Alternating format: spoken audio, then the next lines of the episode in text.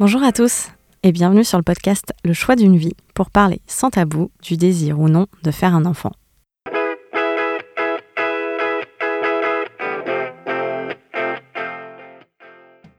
Bonjour à tous, je suis émue aujourd'hui de partager avec vous cet épisode 6 sur un sujet difficile qui me tient à cœur, celui de la perte d'un enfant. Je sais que vous ne pourrez peut-être pas tous l'écouter, c'est un sujet qui prend aux tripes, qui suscite beaucoup d'émotions, dont on évite de parler souvent. Et pourtant, ça fait aussi partie de la vie. Faire face au deuil d'un enfant, c'est l'épreuve que Brigitte et sa famille ont dû surmonter il y a 14 ans, quand en 2006, son fils aîné Julien, alors âgé de 16 ans, est décédé d'un cancer des os. Je la remercie infiniment pour sa confiance et son témoignage. Ce fut une interview intense à enregistrer et elle nous livre ici une magnifique leçon de vie. Alors c'est sûr que pour le premier épisode de l'année, j'aurais pu choisir un sujet un peu plus léger, mais ça nous rappelle aussi à quel point la vie est précieuse. Alors profitez-en, profitez de vos proches, prenez du recul sur les soucis qui ne font pas partie de vos priorités. Et Julien, j'espère t'avoir rendu hommage à ma façon. Je vous souhaite une bonne année 2020, en pleine forme surtout, et une bonne écoute.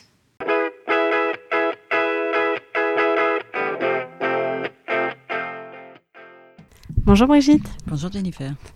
Alors Brigitte, peux-tu euh, commencer s'il te plaît par te présenter, euh, nous dire quel âge tu as, ce que tu fais dans la vie et, euh, et nous parler de qui est composée ta famille, s'il te plaît?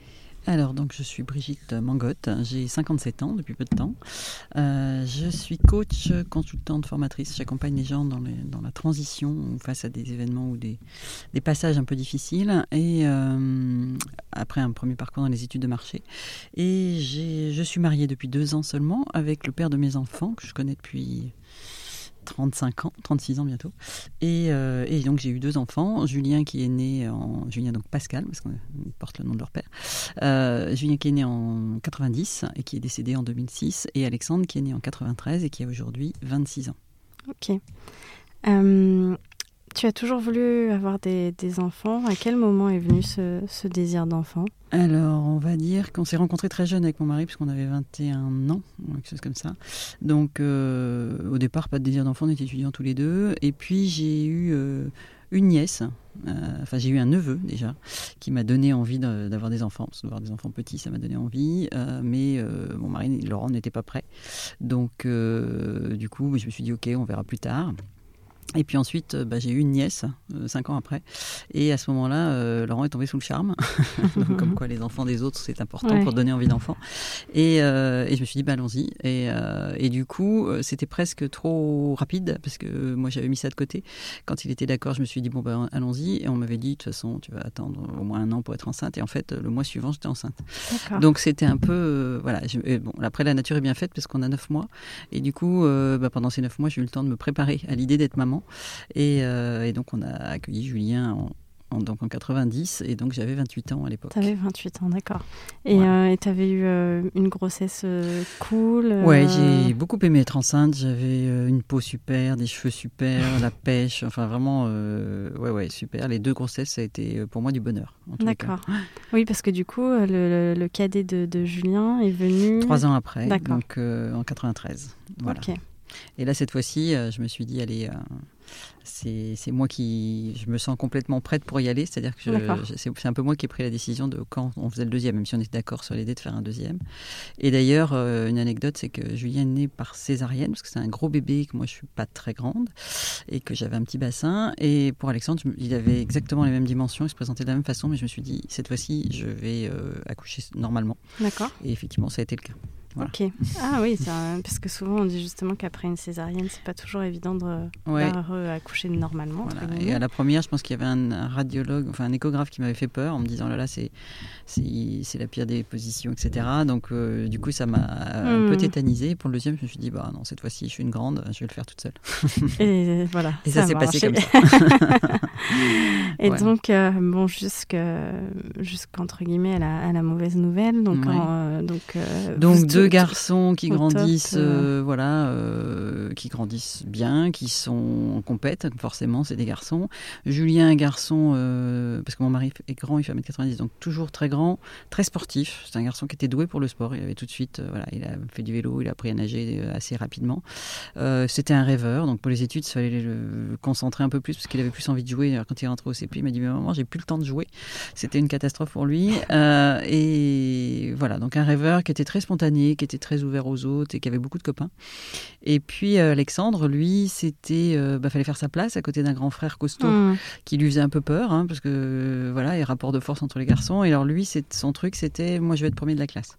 Donc il a fait sa place comme ça, et il fallait presque le, lui dire mais pas de souci, c'était pas premier, c'est pas grave, parce qu'il avait, en fait, il avait lui, il a toujours un esprit de compète quand il fait les choses, c'est pour gagner, c'est pour le challenge. Alors que Julien, c'était un rêveur. J'ai toujours dit euh, d'ailleurs euh, qu'ils avaient tous les deux euh, tout ce qu'il fallait pour faire un sportif de haut niveau.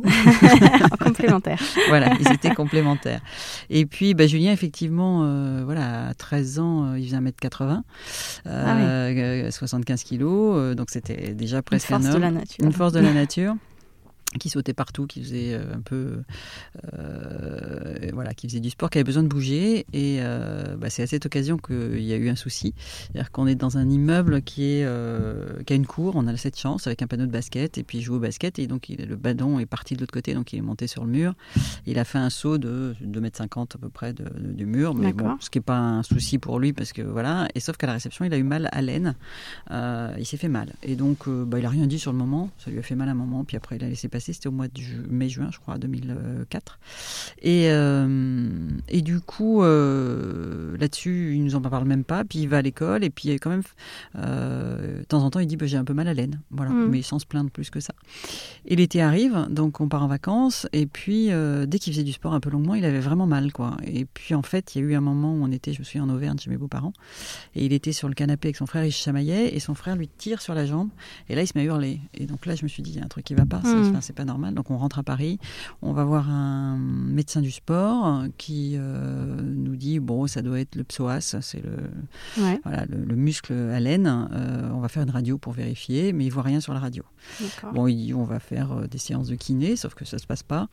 Et donc on retourne voir et il dit bon, on va faire un scanner pour regarder. Donc on va au scanner et là le type qui passe le scanner me dit c'est bizarre, on dirait qu'il a une nécrose de la tête du fémur, mais voilà, mais bon, je suis pas c'est une fracture, peut-être une fracture de la tête du fémur, mais c'est pas. Mais je sentais qu'il n'était pas complètement sûr de lui. Mmh. Et il y avait déjà combien de... Alors du coup, le, coup qu'il avait eu, c'était au mois de juin, donc mmh. on était déjà en septembre, hein, septembre-octobre. Et euh, du coup, donc on retourne voir le, médecin du sport qui dit bon, lui, il voit une, une fracture sous tête du fémur, moi je vois pas, mais bon, on va mettre des béquilles, on va arrêter le, truc et puis on va attendre. Et puis, euh, et puis, bah, ça se passe pas quoi.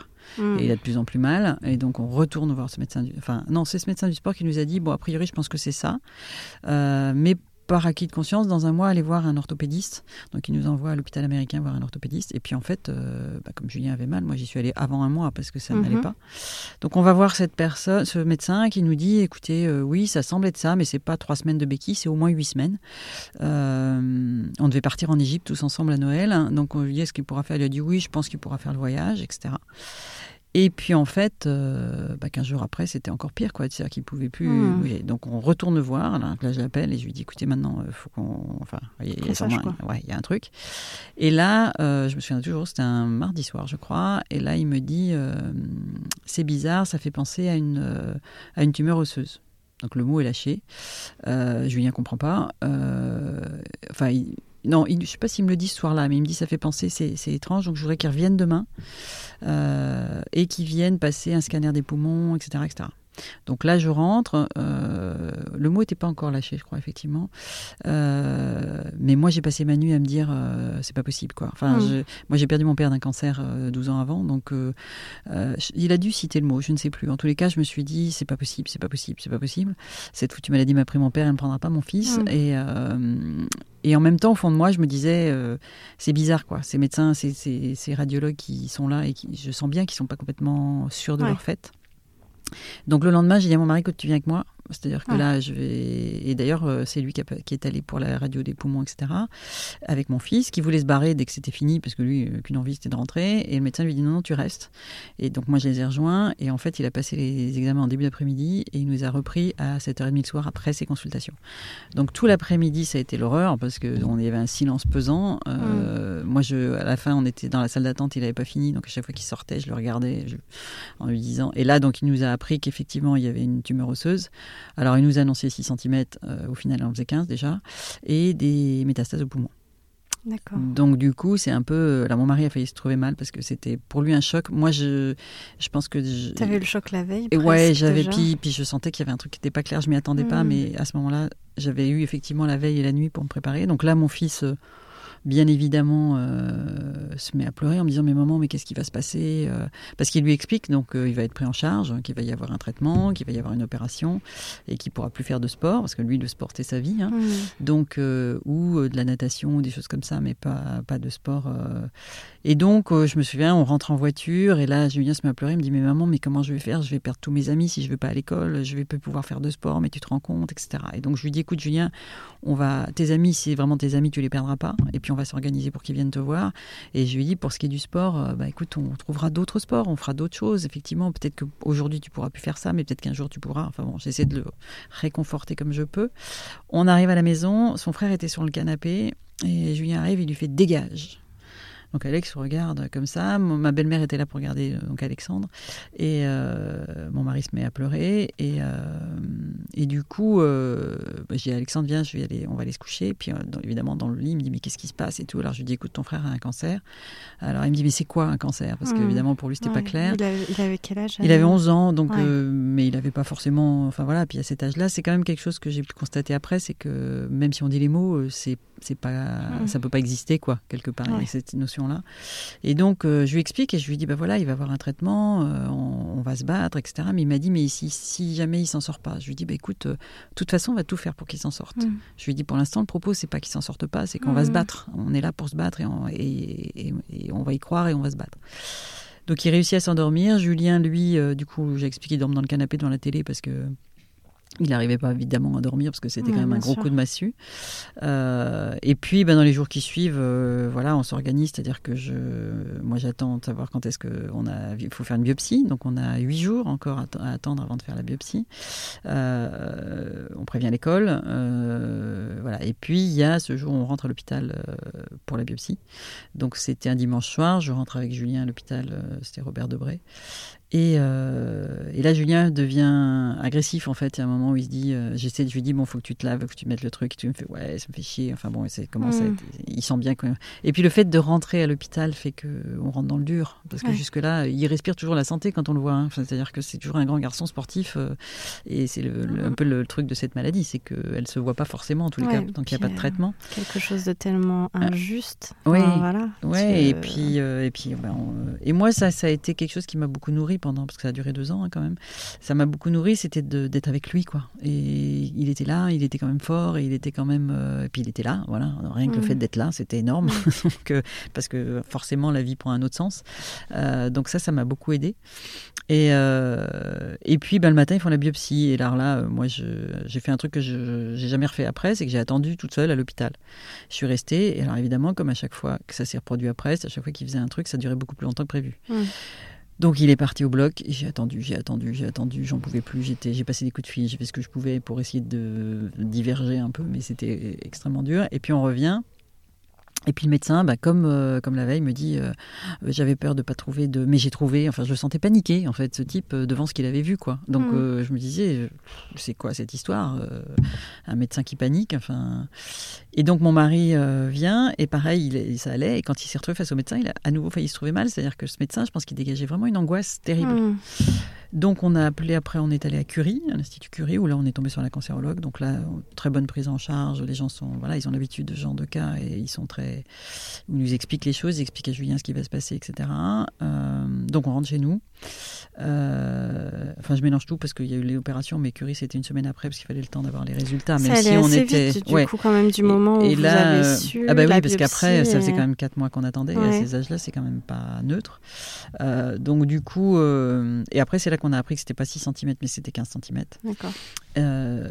et donc, après, c'était au moment de Noël. Donc, je me souviens, par contre, ce qui était assez étonnant, c'est que bah, mon mari a pris des jours pour rester avec Julien avant qu'il ne rentre pour sa première chimio, en fait.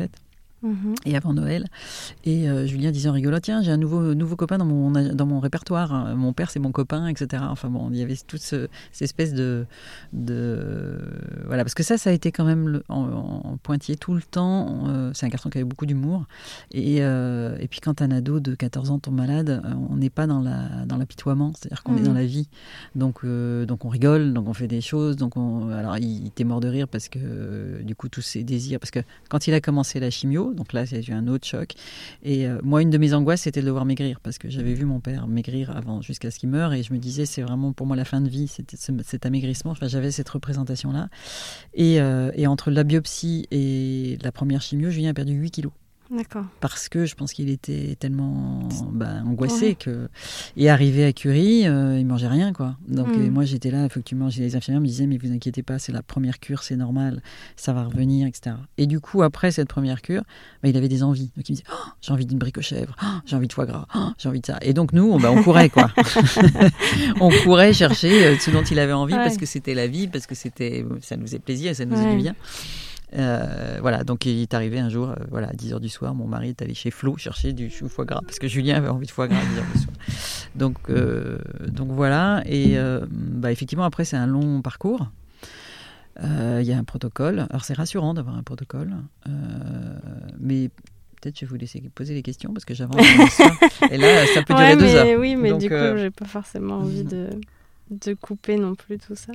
Non, ce que j'allais te demander, c'est du coup, il n'y a pas eu euh, donc pas de vacances en Égypte finalement. Pas de vacances en euh, Égypte, non. parce que c'était pas possible. Parce que oui, il n'était pas tout le temps, euh, il était tout le temps. Bah, en fait, il, avait Alors, il avait un protocole, c'était toutes les trois semaines. Donc, il rentrait, il avait sa chimio. Alors, en général, il dormait pendant tout le temps de la chimio. Mhm. après, il restait deux trois jours, deux, deux trois jours à l'hôpital. Il rentrait, donc il y avait quand même des nausées, des, des, choses comme ça. Et après, il y avait la chute des globules, je sais plus si c'est les blancs ou les rouges, parce que j'ai oublié en tout cas qu'il mettait en, vulnérabilité par rapport aux microbes, etc. Donc il fallait faire attention. Et donc ils attendaient que ça, ça remonte et il retournait en chimio. Donc effectivement, il avait. Le problème, c'est qu'on ne savait pas comment il serait, s'il était en forme ou pas. C'était compliqué. De, Donc on prenait huit jours, quoi. On essayait de partir huit jours sur, euh, entre deux cures quand on y arrivait. Après, il y a eu donc l'école, comment il l'a annoncé à ses copains. Euh, parce qu'en fait, il a été, euh, comme on en a parlé tout de suite, on a nommé la maladie, on a dit ce que c'était, on a dit qu'on allait se battre, on, savait que c'était une maladie grave, mais qu'on allait se battre. Euh, donc lui, il l'a appris à ses copains de manière très spontanée et très très calme, enfin même sur MSN, mm. je crois, à l'époque, en disant voilà, j'ai un ostéosarcome. Alors, c'est quoi? Bah, C'est un, cancer des os, euh, voilà, et je vais avoir un traitement, etc., etc. Donc, il était très à l'aise pour en parler. On était tous très à l'aise pour en parler. Euh, et, euh, et donc, il n'a pas pu. Lui, c'était vraiment dur pour lui de pas aller à l'école parce que l'école, c'était des mm. copains, quoi. Et du coup, il a, dès qu'il pouvait, il est retourné à l'école.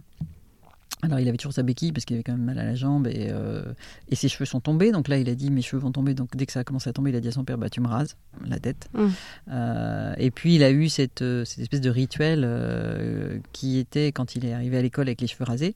il est arrivé avant les autres, s'est mis dans la classe et sa prof principale qui était une femme vraiment bien et qui l'a vachement accompagné, elle lui avait offert un stylo avec une, espèce de fourrure rose au bout, enfin un petit truc comme un plumeau.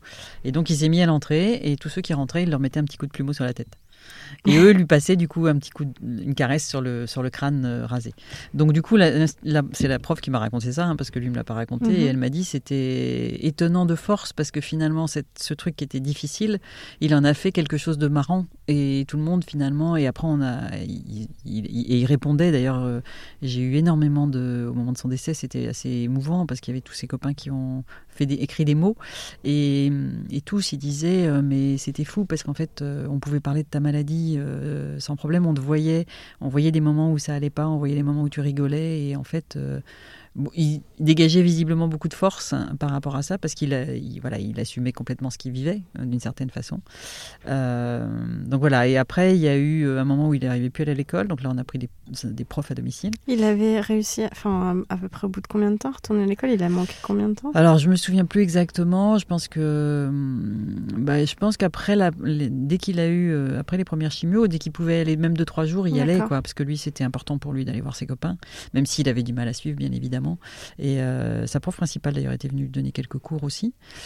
il avait des copains qui venaient le voir. donc, donc on a beaucoup maintenu ce lien-là. Mmh.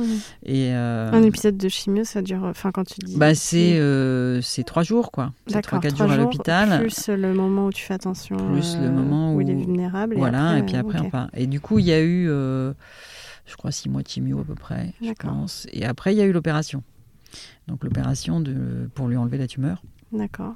Et donc là, c'est pareil, ça a duré plus de six heures.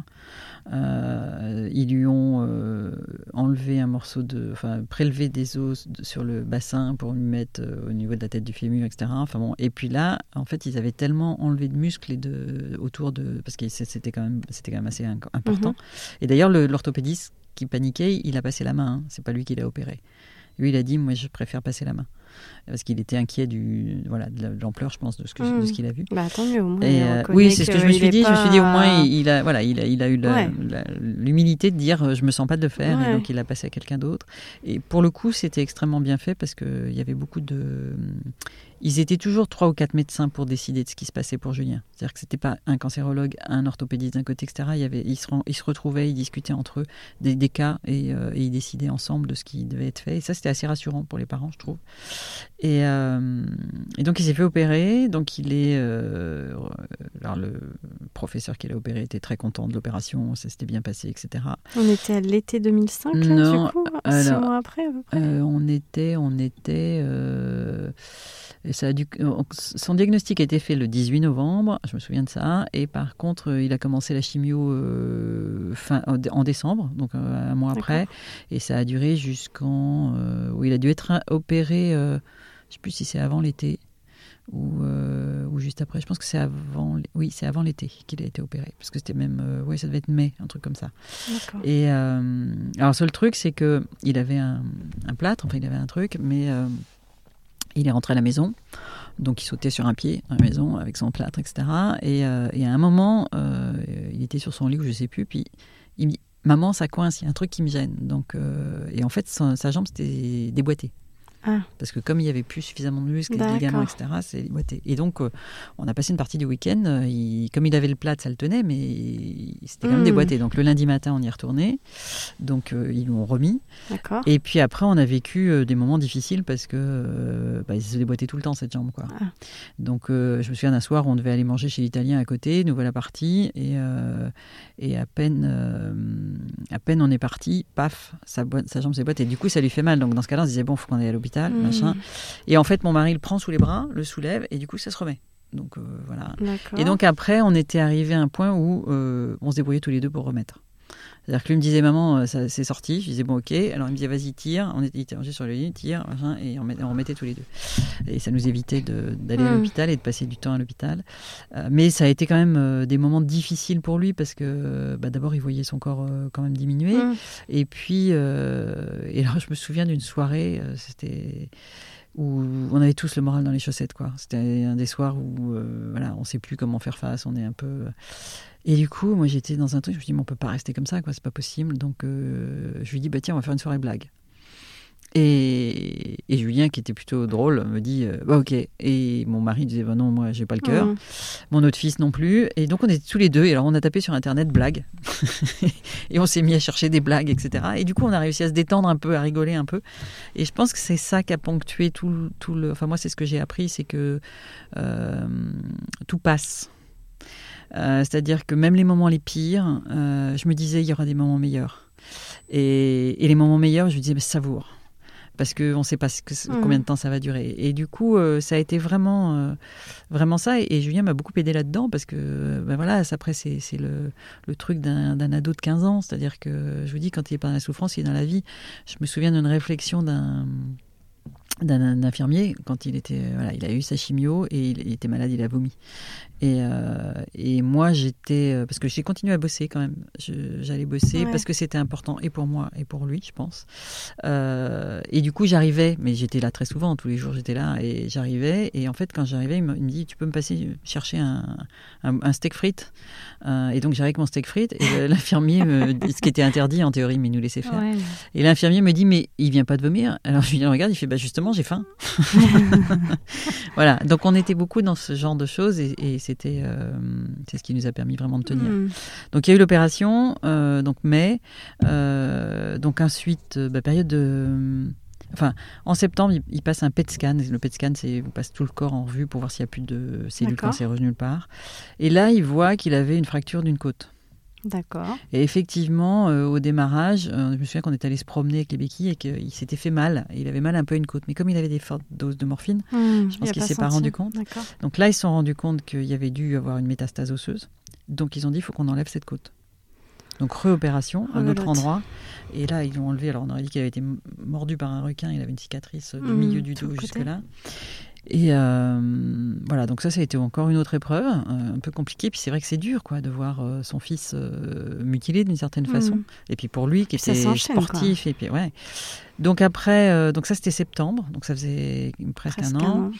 Euh, alors l'été, on était parti en vacances. On était parti en même. vacances. euh, oui, oui, on a été allé les deux étés, on est allé en vacances. Là, on avait loué une maison et donc il y avait sa cousine, il y avait une copine de sa cousine, il y avait donc c'était très sympa. Euh, entre deux chimios, hein, pareil, on a essayé de jongler avec les dates. Et, euh, et à Noël, il y a eu. euh, Enfin, du coup, il y a une période de rémission. On- à Noël, on est partis tous ensemble. On était au moins une vingtaine avec euh, mes cousines, leurs enfants, etc. Donc là, c'était très sympa. Il appelait tout le monde par leur deuxième prénom. Donc il disait Morissette, euh, comment ça va, etc., etc. Enfin, il faisait rire tout le monde. Et puis, euh, et puis il retourne à l'école début janvier. Puis il me dit maman, j'ai mal à la jambe. Mm. Donc l'autre jambe à droite. Et là, on va, je me souviens, c'était un samedi, on va chez une copine pour un anniversaire. Et là, moi, mon voyant était, mon cœur battait. Je me disais, purée, ça revient. Mm. Et, euh, et donc, on a repassé des examens. Et effectivement, ben là, c'est super dur parce qu'il avait eu quand même des doses de chimio extrêmement fortes. Enfin. Et là, euh, la cancérologue donc nous explique, et je me souviens, elle était avec une jeune femme médecin qui était enceinte jusqu'aux dents, et euh, elle nous explique le truc, et, et Julien il se barre. Ouais, bah, Il s'en va. Et, il s'en va. Donc, euh, euh, au moment où il part, je leur dis écoutez, moi, je peux continuer à me battre, mais il faut me donner des billes, quoi. Parce que Mhm. là, moi, faut que j'ai, faut, faut, faut qu'on y arrive ensemble. Euh, là, la cancérologue va euh, retrouver Julien, qu'elle retrouve dans un. bon, elle finit par. Il revient. Et puis après, du coup, on s'en va et, euh, et je lui dis bon bah faut repasser les examens et tout. Et là, il me regarde, il me dit mais maman, tu sais très bien comment ça va finir. Mm. Et je lui dis Julien, je sais pas comment ça va finir, mais ce que je sais, c'est que je vais me battre jusqu'au bout. Que je vais rien lâcher, moi, parce que pour moi, c'est juste pas possible que, ça se termine comme ça. Donc, on va se battre. Euh, et du coup, je me souviens, le, huit jours après, enfin, quatre jours après, je sais plus, il devait passer les fameux examens. Et là, il était au fond de son lit, les bras croisés, et il me dit J'y vais pas. Je veux pas y aller, j'en ai marre. Je veux pas y aller. Et là, moi, du haut de mes 1m56, face à lui, je lui dis Écoute, Julien, toi, tu veux peut-être pas y aller, mais moi, je peux peux pas accepter que tu te battes pas, quoi. C'est pas possible pour moi. C'est juste impossible. Je- Mm. Et du coup, euh, alors, je sais pas comment je l'ai persuadé. En tout cas, à un moment, il s'est levé. on est allé passer les examens. On a commencé les chimios. Alors là, c'était difficile parce que, euh, en fait, il avait euh, donc à l'examen, il avait une métastase sur la jambe droite, sur le tibia, je crois, et il avait une métastase osseuse euh, sur la colonne, sur une vertèbre. Donc du coup, effectivement, c'était quand même un diagnostic qui était quand même euh, très très lourd.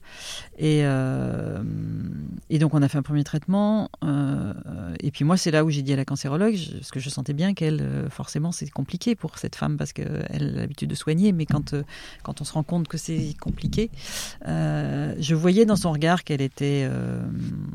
bah, qu'elle était mal, quoi, parce qu'elle Mm. savait pas comment elle allait s'en sortir et comment elle allait l'aider. Et donc, euh, j'ai eu une conversation avec elle en lui disant écoutez, euh, moi, Julien, il va le voir. Je connais mon fils. Et un peu comme sa mère, il a tendance à analyser les gens, à regarder les gens et à, se faire son idée. Euh, il va voir que vous avez peur. Et, euh, et là, on a eu toute une discussion parce qu'elle me disait, mais il ne s'agit pas de lui cacher la vérité, euh, c'est pas une grippe qu'il a, etc. Je lui dis, mais vous savez, il en a conscience. Hmm. Et du coup, je lui dis, il sait très bien ce qu'il risque. Je lui dis simplement, qu'est-ce qu'on fait? On lui dit, ben, on sait plus quoi faire, on laisse tomber, et euh, on te laisse tomber. Je lui dis, on peut pas lui dire ça, c'est pas possible. Donc, du coup, euh, finalement, ça s'est produit, ce que je craignais, c'est-à-dire que parce qu'il y a eu ce premier traitement qui n'a rien donné. Donc là, ils nous ont demandé si on voulait faire un essai thérapeutique. Euh, Quelle est la différence? bah, L'essai thérapeutique, c'est des nouveaux traitements qui peuvent marcher ou qui ne peuvent pas marcher. C'est-à-dire que les traitements classiques ne marchent Ouais. sans plus, en tout cas, bah, ils en profitent pour faire des essais. et, euh, et essayer des, nouvelles, des nouveaux traitements qui peuvent avoir des effets euh, plus ou moins lourds. Mais comme on est face à, de Ouais. toute façon, l'issue, elle est- Et je me souviendrai toujours parce que quand elle nous a rencontrés, moi et mon mari, pour nous dire que. Bah, qu'effectivement, c'est... elle savait plus comment faire, quoi. Et que Mm. On était l'Institut Curie, c'est à côté du parc du Luxembourg, donc on est allés euh, tous les deux dans le parc du Luxembourg parce qu'il fallait rentrer quoi. Ouais. Il fallait retrouver nos fils, il fallait être souriant, il fallait en tout cas qu'ils sentent pas qu'on était, on venait d'apprendre la nouvelle. Euh, donc on a, on était tous les deux, c'était important pour nous de nous retrouver, d'échanger et de se dire mais comment on va faire quoi. Et en même temps, je me suis dit, je l'ai pas mis au monde pour la- l'aider à mourir parce que c'est pas le but. Ouais. Mais s'il faut aller jusque-là, j'irai jusque-là parce que bah, je peux pas le lâcher, je peux pas le laisser tomber, Mhm. c'est pas possible. Et du coup, euh, du coup, on est rentré. euh, bon, ça c'est euh, voilà, c'était ça c'était c'était calme en tous les cas. Je pense qu'à ce moment-là, on n'a pas dit les choses. De toute façon, on n'était pas en mesure de le dire sans sans que ce soit euh, à minima entendable. Julien a vu la cancérologue. Et elle a voulu le prendre tout seul. Et donc, quand je disais ce qui est arrivé est arrivé, c'est effectivement qu'elle l'a pris, euh, parce qu'il avait, 14, il avait On 16 était ans. à quel moment Bah, il avait- Enfin, c'était. Février de 2006, février-mars D'accord. 2006, quand- D'accord. avant, de- avant de commencer l'essai thérapeutique. Et du coup, bon, c'était quand même un, pas un adulte, mais c'est vrai qu'il était. Mhm. euh, et donc, elle l'a reçu tout seul. Et puis, au bout de cinq minutes, elle est ressortie. euh, Elle me dit, mais je comprends pas. Il s'est mis à pleurer. Et elle me dit, pourtant, Ah. j'ai rien dit. Et je lui dis, bah oui, mais c'est pas ce que vous avez dit. Euh, et donc, je rentre le voir et il me dit, mais maman, maman, mais il dit, euh, je sais plus ce qu'il lui a posé comme question. Et il m'a dit, mais t'aurais vu son regard. Et effectivement, il a vu dans son regard qu'elle savait pas comment faire, quoi. Et donc lui, il a paniqué parce qu'il s'est dit, mais si elle sait pas. Euh, et à un moment, j'avais envisagé de changer de médecin d'ailleurs, et lui m'avait dit, mais moi, je lui fais confiance. Donc je lui ai dit, bon, ok, on change pas. Et, euh, et du coup, c'est là où après, on a eu une, euh, une réunion, parce que moi, j'ai demandé à voir la psychologue et à voir le médecin, parce que je me disais, euh, si elle est tétanisée comme ça devant lui, ça va pas l'aider, quoi. Et du coup, on a vu la psychologue. Je suis désolée. pas de problème. C'est lourd. Bon, on a dû faire une petite pause, euh, mais donc on en était euh, bah, où Julien a senti les choses et, euh, Voilà, et où la t'as quand même dit qu'il voulait garder cette cancérologue-là Voilà. qui lui faisait confiance. Tout à fait. Et donc, moi, ce que j'ai fait par contre, parce que ça me semblait difficile pour. parce que je voyais qu'elle était. Hum, Elle avait un peu peur de le regarder en face, en fait, parce qu'elle savait, elle savait que c'était, ça serait compliqué, l'issue Mhm. serait compliquée. Et donc, j'ai demandé à voir la psychologue de Curie avec la cancérologue pour essayer de faire comprendre. Quand elle m'a dit, mais je n'ai rien dit, euh, je voulais lui faire comprendre que c'était. Voilà, la communication, ça passe pas que par les mots et que son corps disait plein de choses. Et du coup, euh, j'ai vu pendant cet entretien, j'avais l'impression d'être toute seule euh, à me battre dans ce, dans ce truc. Mais en même temps, euh, j'ai j'ai vu son incompréhension. Enfin, et en même temps, elle avait une vraie envie de, bah, de comprendre ce qui se passait. Mais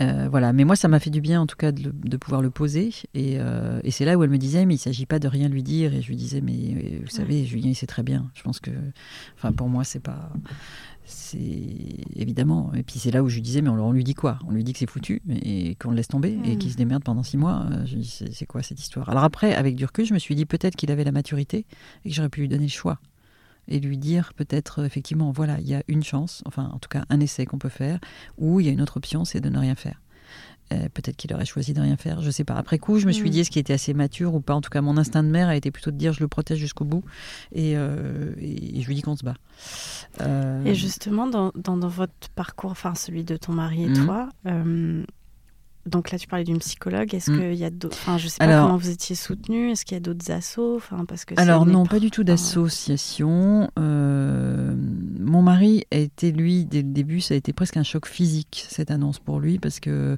bah, moi, je suivais ça depuis juin, et quand on a eu le diagnostic en novembre, j'étais déjà pas mal inquiète, et Mhm. Euh, lui, c'est, ça lui est tombé dessus, quoi. Donc, euh, et je sentais tétanisé dans son corps. Et en fait, à l'époque, j'avais un copain qui m'avait parlé d'une masseuse qui était assez extraordinaire. Et je me souviendrai toujours, parce qu'on continue à avoir une vie sociale, parce que c'était important qu'on ait une vie sociale, et on devait dîner chez des amis ce soir-là. Et euh, j'avais pris rendez-vous à Laurent chez cette masseuse. Et le matin, il était parti, et je trouvais qu'il était vraiment euh, Crispé. crispé. Et le soir, il est revenu, c'était plus le même homme, quoi. Et, du coup, ça fait 16 ans qu'il va, enfin, ça fait, oui, parce que c'est commencé en 2004, ça fait 15 ans qu'il va tous les mois voir cette masseuse. D'accord. Donc lui, ça a été vraiment son soutien. Euh, moi, je voyais, j'avais fait une analyse, j'ai commencé une analyse avant qui m'a beaucoup aidé parce que du coup, je savais un peu plus qui j'étais et quelles étaient mes ressources. Et euh, face à ce psy, euh, je sentais qu'il était moins fort que moi face à la maladie, ou en tout cas qu'il n'était pas dans la même approche. Donc j'ai arrêté mmh. et je suis allée voir une autre personne qui était une femme qui était spécialisée dans l'accompagnement des familles. D'accord et qui m'a beaucoup aidé euh, pendant cette période. Euh, voilà. Après, par rapport à la cancérologue, on avait tous les deux notre mode de communication et notre hmm. euh, seuil de je sais pas comment dire, de sensibilité ou de fragilité. Donc en général, moi, j'avais pas besoin de grand chose pour comprendre que c'était très grave et que voilà. Et mon mari, étant ingénieur, étant scientifique, lui, il avait besoin de réponses scientifique. Et du coup, après, on avait trouvé un truc, c'était moi je commençais, je posais mes questions, puis après je lui disais je te laisse, et il posait ses questions plus scientifiques ou plus. Euh, voilà, qui moi me stressaient, parce que moi je, hmm. je savais que de toute façon, euh, j'avais pas besoin de la science pour savoir que c'était compliqué, et donc euh, ça me faisait comme rajouter du stress, donc c'était pas la peine. Donc on avait trouvé ce mode de fonctionnement. Et puis dans le couple aussi, c'est-à-dire qu'au début, on est seul face à, sa souffrance, parce que forcément, on est les deux parents du même enfant, mais euh, et puis son frère, euh, c'est aussi. Euh, Ce que j'allais te demander après, Alexandre. Du coup, Alors Alexandre, lui, il a été soutenu. Avec ça, c'est vraiment. Alexandre, en fait, ce qui s'est passé, c'est qu'il avait été victime de raquettes plus ou moins un peu avant que son frère ne tombe malade. Et du coup, il voyait une psychologue, enfin une, psychanalyste, je crois, ou je sais plus. Et du coup, ben, c'était la bonne opportunité, on a continué. Donc elle a continué à le voir, euh, elle l'a vu assez longtemps. Et, euh, et d'ailleurs, quatre mois avant la fin, euh, elle a dit j'aimerais bien le voir avec son frère. J'aimerais bien le voir avec Julien. Parce qu'il y avait cette espèce de compète, quand même, qui était là, qui était présente. Et, euh, et ce jour-là, je me rappellerai toujours, ils ont, ça a duré une heure et quart, une heure et demie au moins. Moi, j'étais en salle d'attente. Je me faisais pas très grande, hein, parce que. Et je suis sortie, ils sont sortis, et elle m'a dit c'était une très bonne séance. Et, euh, et par contre, moi, je pense que je m'en suis pris un peu, mais bon, voilà, c'est le rôle de la mère, hein, tant pis. Et puis, en sortant, ce qui était étonnant, c'est que j'aurais dit alors, qu'est-ce que vous en avez pensé? Et euh, Julien m'a dit, mais je pensais pas que mon frère était aussi sensible. Et Alexandre a regardé son frère et regardé, il m'a dit, c'est une bonne prise de conscience pour mon frère. Donc, euh, voilà. Et après, dans le. En fait, ce qu'ils avaient décidé, c'était de, quand il y avait des différends entre eux, de plus venir voir les parents, mais de les régler entre eux. Et, euh, et notamment et de se dire les choses. Et, c'était très bien qu'ils aient ça parce que ça c'était euh, trois mois avant le décès de Julien. Et ça a permis je pense à Alexandre de ne pas être que dans une relation de conflit et de enfin pas de conflit mais de de compète avec son frère. Et de désamorcer quelque chose euh, parce qu'il y a beaucoup de culpabilité forcément pour lui. C'est à dire que alors lui il a été impeccable à l'école avec ses copains etc il a très bien géré. Il a fait beaucoup de jeux vidéo ce qui inquiétait beaucoup mon mari à l'époque mais je lui disais tu sais moi, je suis pas inquiète, on verra après, mais là, il a quand même du temps. On a passé du temps à l'hôpital, donc il y avait toujours ma belle-mère, ma mère, il y avait la famille qui s'était organisée, mais il était quand même tout seul, il n'était pas avec nous. Euh, et je lui disais, moi, moi, je préfère qu'il soit là plutôt que de se morfondre. Et d'ailleurs, après, ça a été fini, parce qu'après le décès de son frère, on est parti en vacances. Alors, au Club Med, ce qu'on faisait jamais, mais partir à trois, quand on était quatre, c'était super compliqué. Donc, on l'a, on s'est dit, un club, il y a d'autres jeunes, euh, et on l'a un peu poussé à aller au club ado. Et puis, alors là, il a lâché. Euh, le jeu vidéo, il s'est mis sur MSN, il avait des, amis et tout, et ça allait beaucoup mieux. Euh, mais voilà, et, au moment du décès, ça a été aussi compliqué pour lui parce qu'il était partagé, c'est-à-dire que bah, d'abord, il fallait réaliser. Et il nous a reproché après de ne pas lui avoir dit, c'est-à-dire qu'on lui a dit, mais il ne l'a pas entendu. Enfin, en tout cas, on ne s'est pas assuré qu'il l'avait entendu sans mmh. doute. Parce qu'après, il m'a dit, mais si j'avais su que mon frère mourait, j'aurais pu parler plus avec lui. Mmh. Euh, j'aurais pu lui dire des choses, etc. Et, euh, et je me souviens que. Euh, mais on y viendra peut-être après au moment du décès parce que j'ai pas enfin je sais pas dans quel ordre on est un peu dans le désordre on est un peu dans le désordre mais du coup il voilà je sentais qu'il était content de retrouver ses parents pour lui. Parce mmh. que bah, forcément il, avait partagé bah oui il a eu deux ans où il a beaucoup notre préoccupation première c'était quand même la santé de Julien même si on s'occupait de lui. Donc il y avait cette joie là de nous retrouver et en même temps cette culpabilité de se dire moi je suis là quoi. Et pourquoi euh, enfin est-ce que j'ai le droit quelque part? Mm. donc ça a été assez euh, assez difficile pour lui. Mais là j'avais proposé de revoir quelqu'un parce qu'il avait arrêté entre temps et euh, il a recommencé, puis après, au bout d'un moment, il m'a dit En fait, euh, on me parle de mes copains, de mes machins, euh, ça m'aide pas, donc j'arrête. Et il n'a pas repris. Mais par contre, ça a été un garçon très mature, très jeune. voilà, puis après, il a eu des expériences de vie qui l'ont fait évolué. mais mais c'est il a beaucoup travaillé sa place hein, avec cette psy et je pense qu'effectivement c'est quelqu'un qui est bien dans sa place. Aujourd'hui, il est très soucieux de notre bien-être, mais ça l'a pas empêché de partir à 18 ans. À 18 ans, il a décidé d'aller s'installer à Toulouse euh, pendant 3 ans. Ça l'a pas empêché de le faire. Moi, ça a été rude parce que, parce que je m'attendais pas à ce qu'il y ait plus d'enfants à la maison aussitôt. Mm. Euh, mais il m'a bien dit, tu sais, tu as de la chance, je t'ai prévenu un an avant quand même. Donc, euh, voilà. Et effectivement, il mène sa vie en étant très, vraiment très sympa avec nous. Enfin, on a une belle relation. mais ça n'empêche pas de mener son, sa barque et de faire sa vie. Quoi. Donc ça, c'est important. C'était important pour moi aussi. Et euh, c'est enfin, une question un peu délicate, mais euh, est-ce que le fait d'avoir un deuxième enfant t'aide à tenir dans ces moments-là? Sans aucun doute. Enfin, je pense. En tout cas, je me suis pas posé la question en ces termes. Euh, j'avais toujours dit que je voulais deux enfants parce que moi, quand mon père est décédé, j'étais contente d'avoir un frère et une sœur. Parce mhm. qu'avec son conjoint, on partage pas la même chose, que c'est pas les parents. Bon, bah ça c'est raté. Il sera tout seul le jour où on sera plus là. mais oui, je pense. Enfin, pendant la maladie, le fait que ce, Julien soit ado, ça c'est indéniable, ça m'a aidé parce qu'un ado c'est la vie. Donc euh, de toute façon, euh, voilà, on n'est pas là à se morfondre, on vit et on avance. Et tant qu'il y a de la vie, il y a de l'espoir et on avance mhm. jusqu'au bout. Et ensuite, euh, effectivement, je pense que ce qu'on avait traversé pendant ces deux ans nous avait mis dans un, dans un principe de vie de toute façon. C'est-à-dire que notre conscience à tous les trois, c'était de dire nous on est là, on a la chance d'être là, donc il faut qu'on vive à fond. Euh, on est sur Terre, on, voilà, on sait pas pourquoi, mais en tout cas, euh, lui, il peut plus profiter parce que Julien, il voulait profiter. Euh, la veille de son décès, il me parlait de l'inscrire. il m'a dit ouais, c'est les places pour la Coupe du Monde de rugby, tu me prends des places, etc. Pour l'année d'après. Hein. C'était jusqu'au bout, il, avait, il était là-dedans. Donc je me suis dit bah nous on est là, donc il faut qu'on le fasse.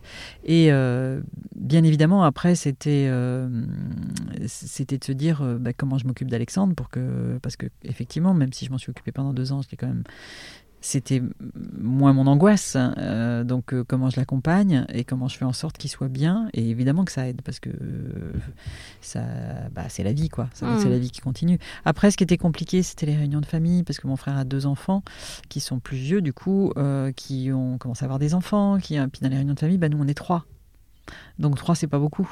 Euh, alors maintenant, il a une copine, donc on est quatre. mais, c'est vrai, quand il y a une fratrie, bah, il y a plus de monde autour de la table, il y a plus de, de vie et de famille. Quoi. Donc ça, c'est des moments qui ont été difficiles pour moi après euh, en écho. Euh, et oui, je pense que si, je peux pas répondre parce que si on n'avait pas eu d'enfant, je sais pas comment j'aurais réagi, si ça aurait été différent ou pas. Mm. Euh, bien évidemment que ça a compté. Et, euh, et donc pour, euh, pour en revenir à, à Julien, donc, donc du coup on s'était arrêté au on fait l'essai thérapeutique. Cas, on fait l'essai thérapeutique, ça c'était, je crois ouais, mai, juin, juillet. Août, on part en vacances euh, tous les quatre. Alors, on va dans les Pyrénées, dans une espèce de pareil euh, club vacances. Euh, alors, on, c'est tellement dégueulasse euh, ce qu'on mange que du coup on laisse tout, on va, on va manger à côté au petit café, on va au resto, on, se moque un peu, enfin voilà, on tourne à la dérision les trucs. Par contre, il a un problème de chute de globules, donc il faut qu'il rentre quand même à l'hôpital de Tarn pour faire faire une perfusion. Alors là, évidemment, elles sont pas habituées, donc il a le cathéter, il a le machin et hmm. tout, donc euh, euh, c'est panique à bord. voilà, il y reste que 3-4 jours, mais quand même il y reste. Et puis il y a cet été, il part tout seul avec euh, ses cousins cousines euh, qui retrouvent euh, donc nous on part pas avec eux mais lui il y va. Et, et puis après ben, ce qui est compliqué c'est que cette foutue maladie ben, ça prend de la place. C'est à dire que ça, son mollet il est devenu comme ça. Il peut plus il est obligé de prendre des pantalons XXL parce qu'il rentre plus son mollet dedans. Que que son dos lui fait mal que enfin il est de plus en plus sous morphine. D'ailleurs quand hmm. il rentre de vacances il rentre en avion. Euh, et euh, deux jours après, on est à Curie. Il faut faire, commencer à faire des ponctions parce qu'il a de l'eau dans les poumons. Enfin bon, là, on, passe dans la phase euh, extrêmement complexe de fin de vie. Et, là, tu sais, tu sais que c'est la fin de vie pour toi. On continue le traitement, on continue le traitement, mais mais bon, on est tous voilà. Et puis il dort beaucoup parce que la morphine, ça le shoot quand même hmm. pas mal. il a un lit médicalisé à la maison. Il a, enfin voilà, il y a plein de choses qui se mettent en place, qui sont là pour le coup extrêmement rudes. Euh, alors on les traverse comme on peut, il a des copains qui viennent. Euh, il y a des amis qui viennent, euh, voilà, et puis il est toujours, euh, toujours en train de se marrer. hein. Enfin, quand il, dès qu'il va bien, Mhm. il est plutôt dans l'humour. Et, et puis, bah, il y a petit à petit ces hospitalisations de plus en plus fréquentes à cause de l'eau dans les poumons. Donc, à un moment, on sait qu'effectivement, l'essai thérapeutique ne fait pas d'effet. Donc, ça, je me souviens toujours. On rentre le lundi à l'hôpital, et puis, donc là, ponction. Et puis là, ils lui disent, on te garde. Et puis, à l'hôpital, en fait, on avait une espèce de deal. C'était, il me disait, bah non, tu restes pas. Et euh, donc il dormait, moi j'arrivais le matin, je, je passais le, je- le soir je partais à 9h et, ou 10h et je revenais le matin. Et là, euh, donc il remonte du bloc et puis la cancérologue dit je veux vous voir. Et moi j'ai pas envie de la voir. Et je lui dis bon on attend mon mari. Et donc, euh, donc on attend mon mari et puis là elle nous voit et puis elle nous dit mais c'est la fin. Ok. Donc là c'est la fin, on sait pas combien de temps mais c'est une question de jours, c'est la fin. Et donc là forcément pff, Ouais. ça nous plombe et euh, mon mari revient, on revient dans la chambre et puis là je lui dis bah, je reste avec toi, dormir. Il me dit mais pourquoi? Tu restes jamais. Je lui dis tu sais moi euh, tu m'as pas dit non, hein, moi tu me connais, hein, si tu me dis pas non je reste. hein.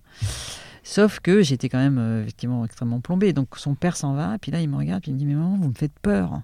Hmm. Il me dit, vous verriez vos têtes. Il me dit, mais puis pourquoi tu restes? Il me dit, mais vous me faites peur.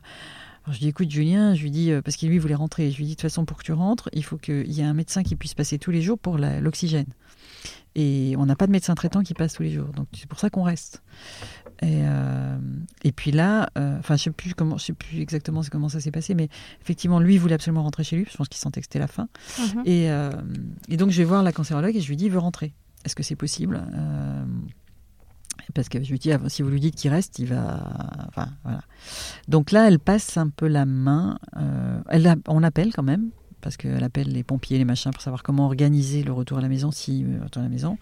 Et puis là, euh, donc je vois le médecin qui la remplace parce que je crois que c'était celui qui était de garde ou je sais plus, qui était un peu le patron du service et qui me dit bon alors on a regardé. Le seul truc pour le ramener chez vous, c'est que au moment, à un moment, il risque d'étouffer. Et s'il risque d'étouffer, il faudra que vous le fassiez une piqûre. Pour le- l'endormir, ou en tout cas. Et je leur dis, ben là, c'est la limite de ce que je peux faire. C'est-à-dire que Mm. euh, je me vois pas faire une piqûre à mon fils. Parce qu'il m'a dit, sinon, on peut appeler les pompiers, mais il faut 10 minutes, un quart d'heure. Et pendant 10 minutes, un quart d'heure, il va être en souffrance terrible et il peut se passer un truc. Donc je dis, bon, bah, du coup, on rentre pas. Hmm. Euh, c'est clair, moi je me sens pas d'attaque pour. Euh, par contre, comment, qu'est-ce qu'on lui dit? Parce qu'il va demander. Et c'est là où on a trouvé le truc du médecin traitant, qu'il fallait qu'il y ait un médecin traitant qui, euh, qui soit là pour euh, bah, tous les jours, qui puisse passer tous les jours pour l'oxygène et qu'on n'en avait pas. Euh, et puis voilà, il est de plus en plus en sommeil, hein, parce qu'il est beaucoup, beaucoup de morphine, mais ça n'empêche pas quand il est entre deux. Et je me souviens de. Alors la veille, la veille du décès, ils le changent de chambre, ils le mettent dans une plus grande chambre, on dort l'un à côté de l'autre, moi j'ai un vrai lit. Et donc la veille, il y a mon beau-frère qui vient de Londres. Alors c'est pareil, pourquoi il vient? Bah, J'ai un séminaire à Paris, pour ça que je suis passée de voir. Euh, et qui sont impressionnés parce que Julien, il est complètement shooté. Mais il y a une série à la télé qui passe. Et donc euh, mon beau-frère dit ah, bah, tiens, ça passe aussi à Londres parce qu'il habite à Londres. Et Julien qui ouvre un œil qui lui dit bah oui, c'est un tel ou un tel. Et donc ils sont frappés de son espèce de, de clairvoyance Mm. et à quel point son cerveau est présent et en même temps il est complètement shooté. Quoi. Et donc euh, bah, la dernière nuit pour moi, qui n'est pas la dernière nuit de Julien, donc le soir, tout le monde s'en va. euh, et puis c'était la sortie d'OSS 117 en DVD. Et, euh, et en fait, Julien avait adoré OSS 117, le premier. Il avait dit euh, Je veux absolument l'acheter en DVD. Et donc, euh, le soir, alors il y a l'infirmière qui vient me voir et qui me dit Bon, il se peut qu'il se passe des trucs cette nuit. Euh, et puis lui qui me dit mais qu'est-ce que tu fais? Tu papotes euh, Mm. j'aime pas quand je vous vois toutes les deux comme ça etc et puis je lui dis bah écoute euh, non mais elle est venue me voir pour savoir si j'étais bien installée pour la nuit bon. Et puis euh, après on regarde OSS 117 tous les deux donc on se marre et puis après je me couche et puis à 3h30 du mat il commence à étouffer. Donc euh, là j'appelle euh, alors avec l'infirmière on, lui masse les pieds. Parce que je lui dis en fait on a beaucoup travaillé avec lui la, le souffle et la relaxation. Parce qu'une fois il avait extrêmement mal et j'arrive à Curie ils avaient donné des comprimés de morphine et en fait il n'arrivait pas à le calmer la douleur. Et euh, il avait mal au dos parce que c'était l'époque où il avait le truc. Et du coup je lui fait je l'ai fait respirer et comme il s'est détendu, il s'est endormi. Et du coup, il avait dit à ses potes, d'ailleurs, si t'es stressé, tu demandes à ma mère, elle a un truc vachement bien pour te, pour te déstresser. Et donc là, on a essayé de faire ça et on s'est mis à lui masser les pieds. Donc on était toutes les deux euh, avec l'infirmière, chacune lui massait euh, un pied. Donc il finissait par... euh, Il, il a réussi à calmer Mhm. le truc. Puis dès- il nous a fait rire parce que dès qu'on s'arrêtait, il ouvrait un œil, puis regardait derrière. Euh, et les filles, là, il faut continuer à me masser. Donc on a fait ça, sauf qu'il y a eu un autre, un autre épisode. Donc là, euh, l'infirmière lui a dit Bon, bah, écoute, je vais appeler le grand médecin. pour lui demander de te faire une piqûre qui va t'aider, qui va te calmer. Et, euh, et puis elle part, donc là on n'était pas loin du matin, hein. elle part chercher un, puis là il me dit mais maman, quand j'étouffe c'est horrible. Alors je lui dis bah oui Julien on va tout faire pour pas que ça se reproduise, mm. etc. Et puis donc elle vient, elle lui demande s'il est ok pour la piqûre parce que c'est fait de manière très respectueuse. Elle lui demande s'il est ok pour la piqûre et puis puis elle elle me faisait signe sur la, porte, elle me disait et vous et vous, je lui dis moi tant qu'il est quand, tant qu'il a toute sa tête, moi je prends rien et je suis là avec lui. Et euh, et du coup, elle lui fait la piqûre. Et là, là on a vécu un moment, j'ai vécu un moment horrible parce qu'on était tous les deux. Et en fait, il s'accroche à la table parce qu'il sent que ça l'endort. Et il veut pas s'endormir parce qu'il se dit, il doit se douter que hmm. c'est un endormissement qui sera le dernier. Et il me dit, je veux rentrer à la maison. Je veux rentrer à la maison, je veux rentrer à la maison. Je lui dis, écoute, Julien, on est au milieu de la nuit. Je lui dis, ce que je te propose, c'est que tu dors de 3 heures. Et puis après, on serait, et puis quand tu te réveilles, on y va. Et du coup, ça l'a calmé. Et, euh, et, puis après, il y a eu la piqûre. Donc après, effectivement, il s'est endormi. Il était dans un sommeil euh, profond. Euh, donc jusqu'au matin. Et, et là, mon mari est venu me rejoindre. Donc là, on n'avait plus de contact avec lui parce qu'il était en semi-coma, je pense, hein, pour éviter qu'il s'étouffe en hmm. fait. Et, et on lui a fait la toilette. On est restés tous les deux. Ils nous ont laissé tout le... Non, c'était pas ce matin-là. On, lui a fait sa toilette, ouais. Et après, moi, je suis partie parce que moi, en fait, mon truc, c'était tant que je communique avec lui, je suis, il est là, en fait. Et pour moi, il n'était plus là. Et mon mari, qui avait, lui, beaucoup de mal, parce qu'il était tellement euh, touché par euh, le fait qu'il risquait de mourir, il avait peur de craquer, donc c'était plus difficile. Donc lui était beaucoup dans le, massage. D'accord. Et du coup, mon mari a pris la suite. C'est-à-dire qu'il a passé tout le samedi avec lui, c'était mort le dimanche, tout le samedi avec lui, et la nuit du samedi avec lui, où il l'a massé. Julien n'était pas conscient, mais il l'a massé, mmh. etc. Et il s'est passé d'ailleurs un truc... Euh, assez étonnant, c'est qu'à un moment, Julien a envie de faire pipi. Et en fait, euh, il, est, il est ressorti du, du fond de son coma, il a ouvert les yeux pour voir si on lui mettait bien le pistolet, en fait. Et, après, il est reparti. Et en fait, il est décédé le dimanche matin à 7 h du matin. Et mon mari m'a appelé en me disant c'est fini. Euh, mais ce qui était bien, c'est que mon mari a pu aussi avoir son temps d'échange avec lui, en fait, et de massage et de présence. Et c'était extrêmement fort. Et moi, je me souviens quand je suis partie le samedi matin dans ma voiture, je me disais bah, maintenant, euh, le temps, mon rapport au temps n'est plus le même. C'est-à-dire que maintenant, je vais laisser du temps au temps. C'est-à-dire qu'il y avait comme une forme d'urgence pendant deux ans. Parce que... Et puis, au bout d'un moment, c'est horrible parce qu'on se dit mais j'ai envie que ça se finisse parce que c'est tellement dur. Et en même temps, je n'ai pas envie que ça se finisse non plus parce que j'ai pas envie de le perdre. Donc euh, là, moi, je suis rentrée dans un espèce de truc où euh, j'avais le sentiment que j'étais euh, indestructible c'est étrange comme sensation parce qu'au moment où on perd son enfant, mais il m'avait donné tellement de force et on avait partagé tellement de choses ensemble que voilà, je me disais maintenant c'est une histoire entre moi et moi. Et il était, il était encore là, quoi. Et je me disais j'ai peur de dans deux ans parce que j'ai envie d'être dans deux ans, parce que ça sera moins dur, et en même temps j'ai peur parce que toute la force qu'il m'a donnée, l'absence va faire que ça va se déliter, quoi, d'une certaine façon. Hmm. C'est euh, incroyable cette force. Enfin, je sais pas, quand j'entends ton histoire, moi ce qui me frappe, c'est quand même la force que, que tu as eue mmh. de, de rester à peu près constante, bon certes pour ton fils, mais, mais quand même, enfin tu vois, euh, bon j'imagine qu'il y a des moments de craquage, mais, mais tu as réussi à garder cette constance entre guillemets, cette force. Mais parce euh. que c'était lui qui était important, c'était pas moi. Hmm. C'était lui qui vivait ces, derniers, ces, dernières années, ces derniers moments. Donc, euh, et après, je pense qu'on ne commande pas ça. C'est-à-dire que moi, ça s'est mis d'instinct. J'étais, Je lui hmm. disais, c'est toi qui sais, parce que c'est ton corps, et moi, je te suis. Et en fait, il y a même eu un moment, il voulait partir aux États-Unis euh, parce qu'il avait son école faisait un échange avec les États-Unis. Bon, on est allé jusqu'à essayer d'imaginer s'il pouvait y aller. Hmm.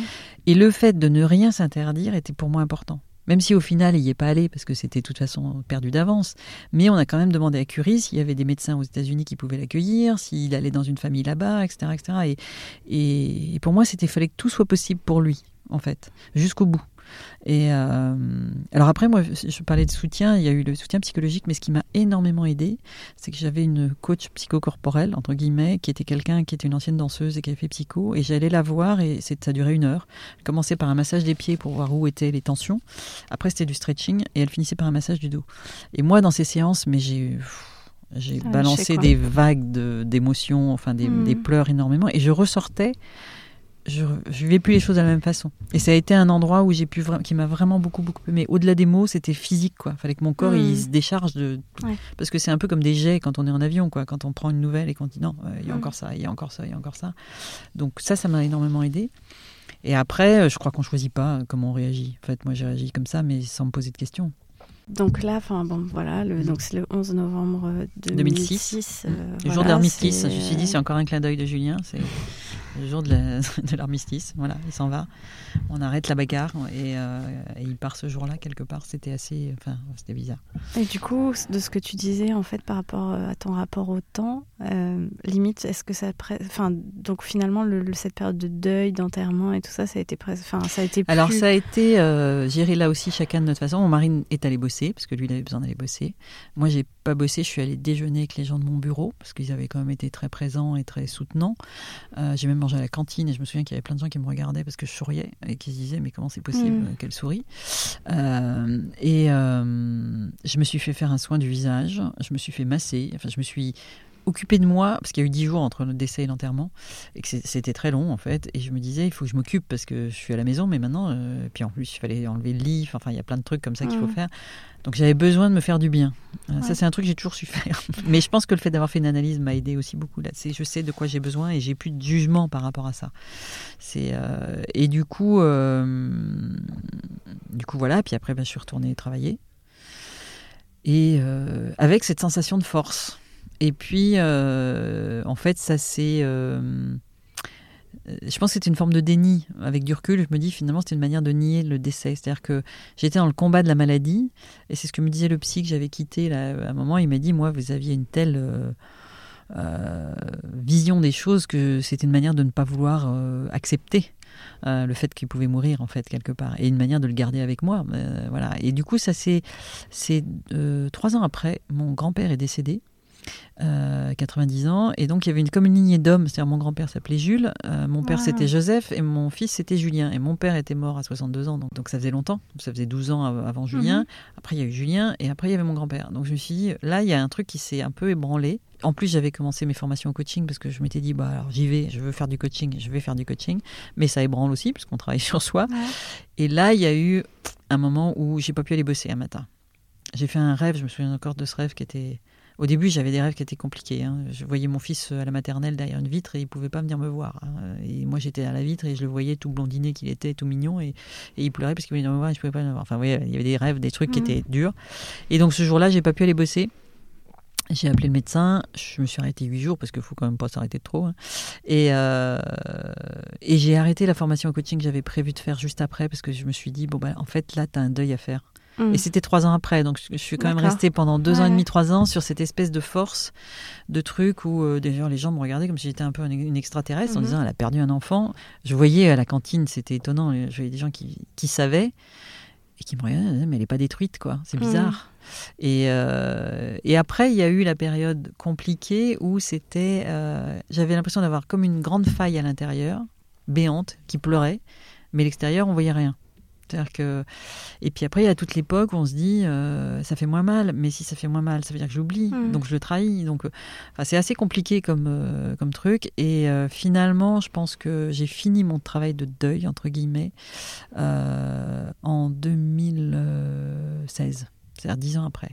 J'ai fait des formations au coaching. Alors quand j'ai fait ma formation au coaching, je me souviens toujours d'un coach qui me disait bon combat. Et je lui disais mais pourquoi il me dit bon combat? Je comprends pas. En fait, je me battais pour pas alors, je pense que la nature est bien faite et que si j'avais réalisé à ce moment-là que j'avais un deuil à faire, je me serais peut-être effondrée. Mmh.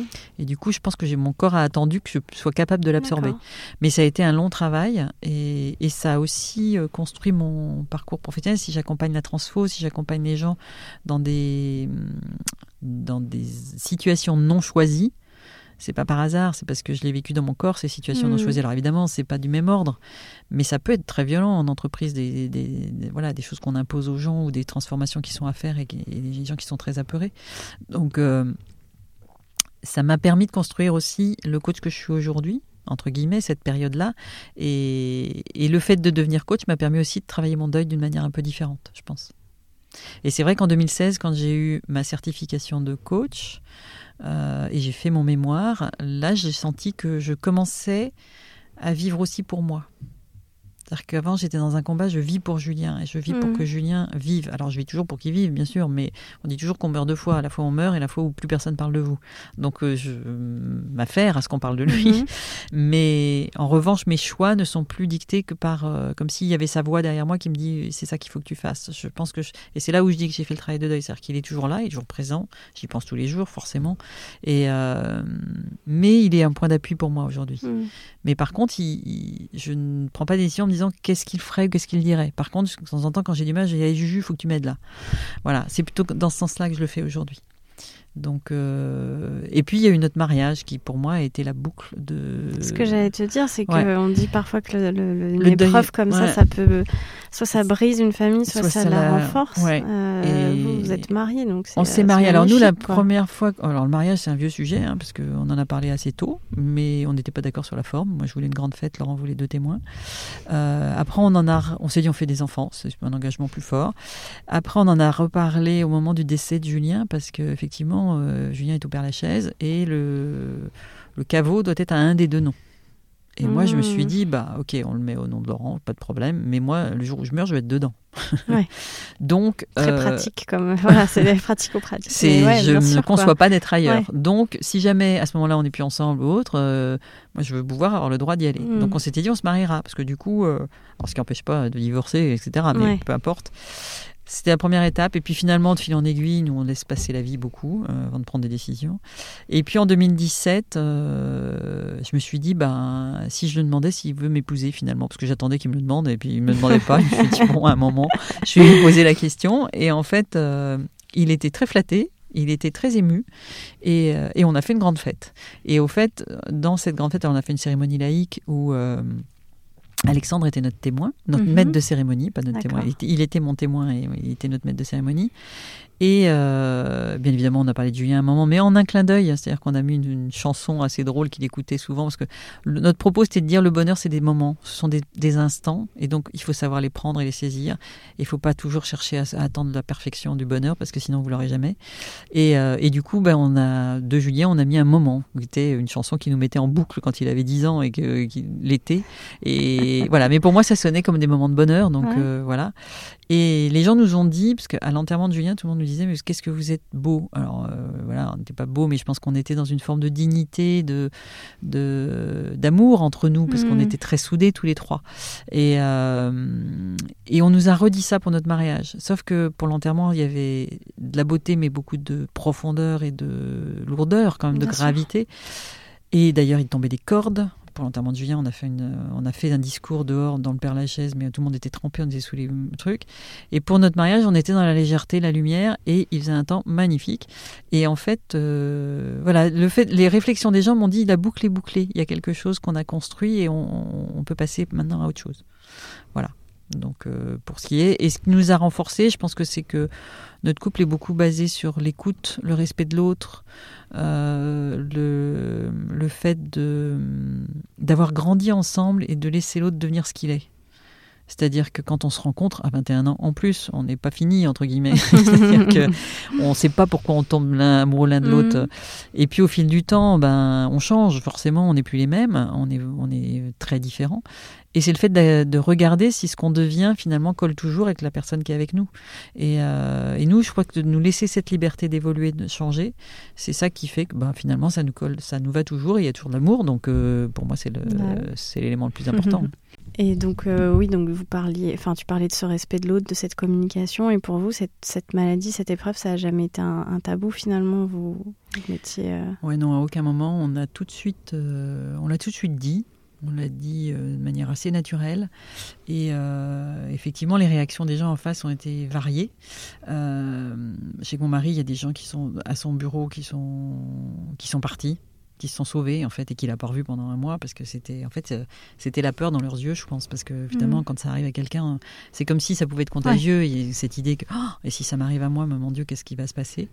Euh, moi j'étais enfin d'ailleurs comme Julien l'a annoncé de manière très sereine à ses copains moi j'ai annoncé ça de manière très sereine je laissais pas de place à oh là là ma pauvre ça va être un- Mhm. je disais bon bah voilà il a un cancer mais on va se battre il est jeune euh, voilà donc du coup je me mettais dans une position où les gens se disaient bon euh, même s'ils devaient se dire mon Dieu, elle croit à des trucs euh, qui sont pas possibles. Ils osaient pas le dire du coup.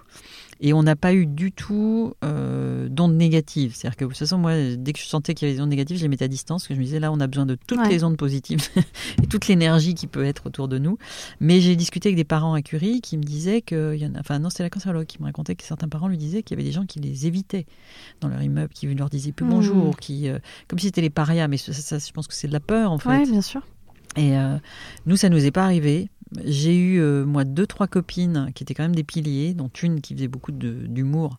Et euh, on était assez caustiques, toutes les deux. Euh, voilà, et ça, ça m'a énormément aidé. Et elles avaient chacune leur fonction. Il y en a une qui était dans l'écoute, il y en a une qui était dans l'humour, il y en a une qui était. Voilà. C'est hyper difficile de savoir comment réagir, comment réagir. aussi pour les autres, complètement. au final. Parce que je l'ai vécu, moi, après, auprès d'un copain qui a perdu ses deux petites filles. Et j'ai vécu, effectivement, le fait de, de, comment on se met à la bonne distance, quoi. Comment on est à l'écoute de la personne pour être là quand elle a besoin et comment euh, on n'est pas dans euh, je me rassure moi ou euh, parce que je trouve que face au décès et ça j'avais vu pour le décès de mon père il y avait des gens qui m'étonnaient parce qu'ils se mettaient à pleurer etc et je pense que alors on pleure sur la personne bien évidemment mais on pleure aussi sur ce qui, sa vie et ce qui s'est passé dans sa vie je mmh. pense et les deuils mmh. qu'on a dans sa vie donc c'est vrai que j'ai beaucoup pris soin des autres pour annoncer la nouvelle, mais en prenant soin des autres, je prenais soin de moi. C'est-à-dire que du coup, je m'évitais les réactions catastrophées ou, euh, ou autres.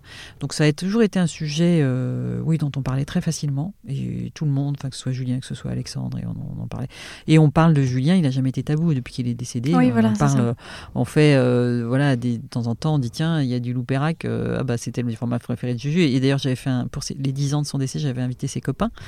il y avait une, on était une dizaine autour de la table, on était que moi et mon mari de notre génération les autres étaient de l'autre génération. Et j'avais amené le fromage. Il y en a un qui dit Bah ouais, ce serait pas l'honneur de Julien s'il n'y avait pas de l'opéra sur la table. C'est pas possible. Voilà. Donc il y avait, euh, il y a toujours ça. Et on parle de lui de cette façon-là, plutôt dans, la, dans ce qu'il était dans la vie. Euh, et après, il y a l'annonce du décès. Et ça, c'est une autre étape, parce que annoncer que son fils est malade, ça fait peur aux gens, mais dire on a perdu un enfant, et, euh, et surtout au début, parce que pour nous, c'est quand même difficile à dire. Et je me souviens du voyage qu'on a fait, parce que du coup, quand il est décédé en novembre, on est parti en Égypte, euh, ce fameux voyage, mais que tous les trois. On a fait une semaine euh, chez ma belle-sœur qui a une maison là-bas, et puis ensuite, on, a fait, on est parti sur une felouk avec un groupe, famille.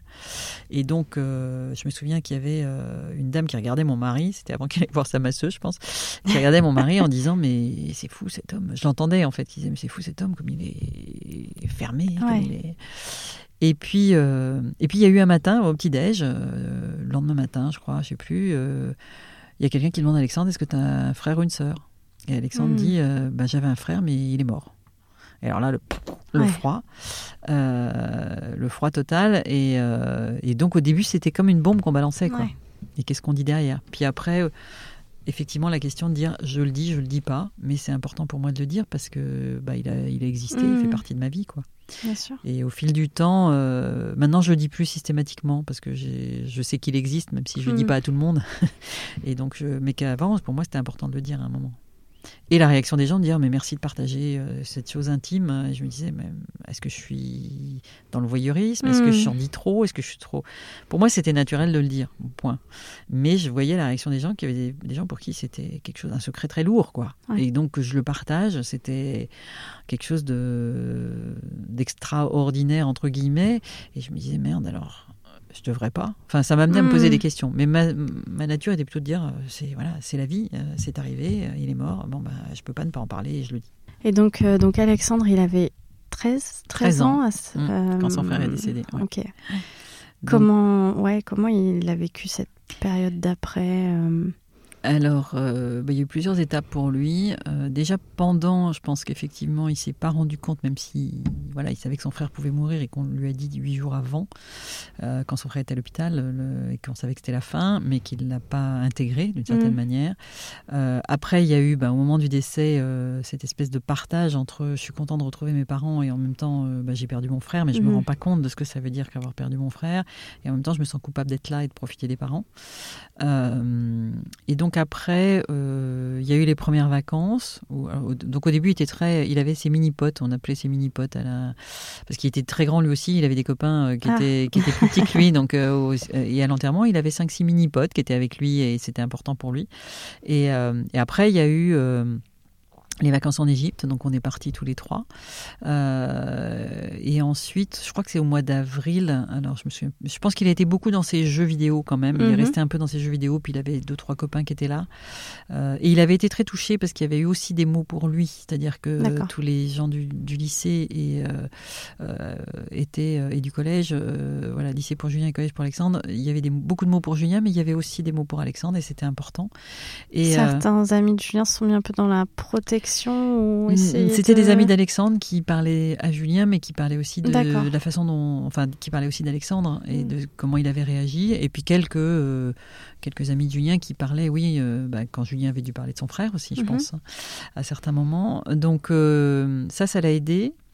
Et puis il y a eu ce déclic aux vacances de Pâques quand on est parti au Club Med là et que il s'est retrouvé avec euh, des amis et qu'il a effectivement, euh, euh, je pense, retrouvé une forme de légèreté. légèreté puis de l'adolescence quoi parce Ouais. qu'il avait il, il- il a- du coup là il avait 13 ans et demi donc euh, euh, commençait voilà, les, les filles les garçons les machins etc donc ça c'est il est passé un peu dans autre chose Euh, et puis après euh, je pense que c'est il devait avoir 15 ans quand il est parti à cette fameuse colo là où il a vécu un truc assez difficile parce que il s'est retrouvé euh, bah, deux jours avant la fin avec un garçon qui pendant les vacances a appris que sa, de- sa demi-sœur de 18 ans était morte d'un cancer pendant les vacances et du coup euh, bah, Alexandre il a tout de suite discuté avec ce garçon Hmm. pour le soutenir et, euh, et en même temps, ça l'a énormément remué. Je pense que et quand il est rentré, je me souviens qu'il me, disait mais maman c'était horrible parce qu'au lieu de dire ta sœur, je disais ton frère.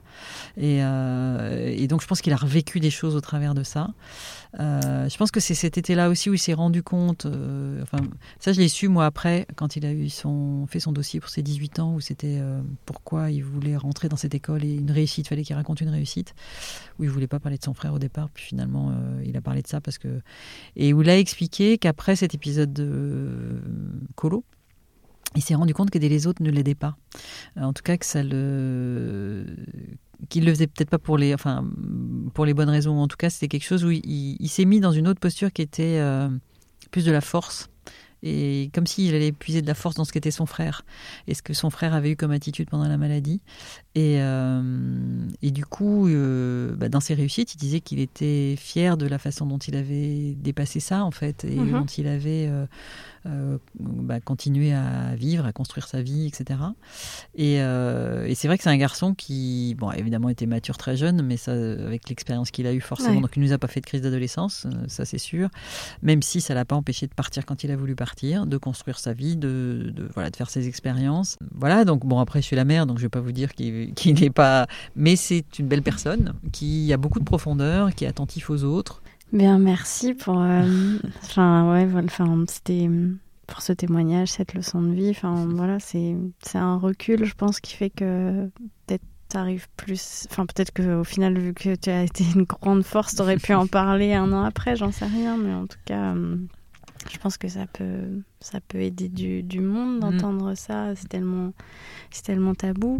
Euh, pour terminer, juste euh, ce que tu m'avais dit en préparant l'épisode, c'est que cette épreuve, elle pouvait pas, enfin, elle devait avoir un sens Ouais. obligatoirement pour toi, Ouais. euh, parce que c'est c'est trop important. Mm.